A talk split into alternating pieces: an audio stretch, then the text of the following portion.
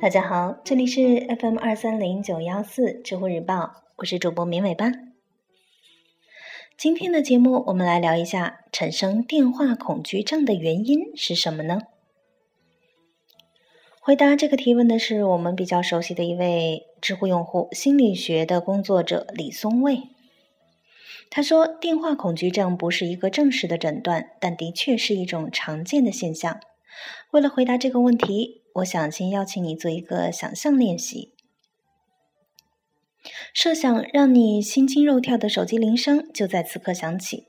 等等，先别去掏手机，认真的问自己一个问题：在最糟糕的情形下，你最怕来电者会是谁呢？如果真是这个人来电，你最怕他会说什么呢？比如，说好的论文呢？上周不是说就已经写完了吗？怎么我现在还没有收到？通常来说，你会想到一个或几个让你特别害怕的来电对象，就像你的老板。你会想他的来电理由肯定不是为了问候你夏天快乐，很可能是为了讨债或是给你布置新的任务。总之，是一些给你带来压力的话题。而我们的压力已经够大了，所以害怕电话带给我们更多的负担也是正常的。人际关系带给我们的负担，往往是我们在感应到他人的期待、审视、评价，甚至不满之后，自己心里相应的担忧和负面联想，比如会不会被他惩罚？所以跟自我心态特点有关。比较搞不定社交的人，当然也会比较害怕这样的事。所以算是社交焦虑的一种具体表现。至于说为什么怕电话而不怕面谈，为什么很少有人出现敲门声恐惧症，你要考虑到，多数面谈之前通常也会先来一个电话，这时电话就具有预警的功能，所以在没接到电话或者进一步的通知之前，敲门声还算安全，也许是送快递的上门。但如果为了躲债，关掉手机躲在屋里，敲门声可能也会让你心惊肉跳。有人说，邮件、短信也可能会带给我们压力。为什么我不怕呢？我的解释是，因为跟邮件、短信比起来，电话具有更高的强制性。铃声一响，我们就要即刻回应。当然，我们可以装作没听见，但是。躲得了初一，躲不了十五，只会让下次听到铃声压力更大。而短信和邮件对于响应时间就有非常大的宽容度，我既可以马上回复，也可以花一两分钟时间慢慢措辞，不急的话半天时间都可以。时间的松紧会带来掌控感的不同。虽然压力是同样的，但我可以选择什么时候卷入到这个压力里，也可以选择什么时候暂时、暂时的逃避一下。这个念头哪怕想一想也能喘一口气。有人说我发短信时从来不需要暂停，即收即回也不会紧张。是，但起码你知道自己有放下来的权利。有时候我们并不一定真的逃避，但我们需要知道自己有选择权。这会让我们心里感到安全。打电话的过程是受人胁迫的，不可能打到一半先放下来喘口气。所以打电话比短信、邮件或者 QQ 更让人紧张。此外，一个人对表达能力缺乏自信的时候，他相对于语音的输入方式会更希望使用文字，因为文字可以反复修改、斟酌之后再发送。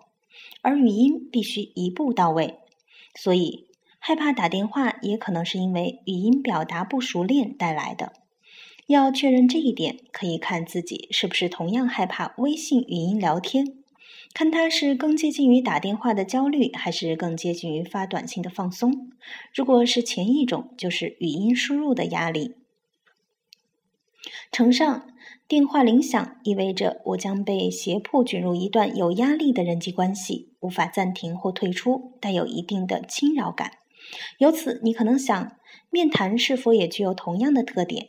老板让你去他的办公室聊聊，但是事实上，电话的胁迫性更高于面谈，因为电话里只能通过你一句我一句的语音交流。对方说完一句，就意味着我必须在一两秒之内给出回应，避免冷场。电话中的冷场特别让人难堪，一旦没了声音，就彻底是空白了，所以会有特别强烈的催人作答的压力。而面谈的情境中，好歹我们不说话时还可以喝喝茶，可以假装思考，或是望着对方苦笑。这些互动可以填补没有声音的尴尬，作为我们无话可说时的缓冲，让气氛没那么僵硬。也就是说，面谈时我们都可以松口气，比电话的侵扰感要低。考虑到电话交流可能会带给人这些潜在的不舒服，我们对于主动给别人打电话，就好像主动去侵犯别人的生活一样，都会有潜在的焦虑感。尤其是对领导或长辈等地位更高的人，更觉得有一种以下犯上的不客气。对这种焦虑，我们最常见的表达是：这时候打电话不太好吧？早上起床太早，工作时间人家万一在开会呢？用餐时间。打扰别人吃饭会不会不好？下班时间，万一在路上开车，晚上太晚了，可能已经休息了。周末，大周末的肯定不列业接电话了。其实从这些表达的背后，也可以看到有一个假设是：打电话是有侵扰性的，对方接到我的电话可能会对我不满。所以，一般情况下，如果不是太着急的事情，我们都会先发一条短信过去。方便接电话吗？如前所说，短信是强制性很低的，相当于是把选择权送给了对方。所以，无论他同意现在通电话，还是约定一个其他的时间，我都会在心里长舒一口气。至少，现在这个关系不完全是我胁迫他建立的。综上所述。电话铃声之所以让人紧张，是因为它意味着我们被胁迫卷入一段人际关系，而这段关系的结果很可能是给我增加压力。一个人越敏感，或者越是处于一段高压力的时期，就越可能因为感觉到这种被胁迫的不舒服，而产生逃避的意愿。同时，我们也不愿意用这种方式去胁迫别人，尤其是重要的人，卷入和我们的关系中。因为强扭的瓜不甜，我们也会害怕让自己受伤。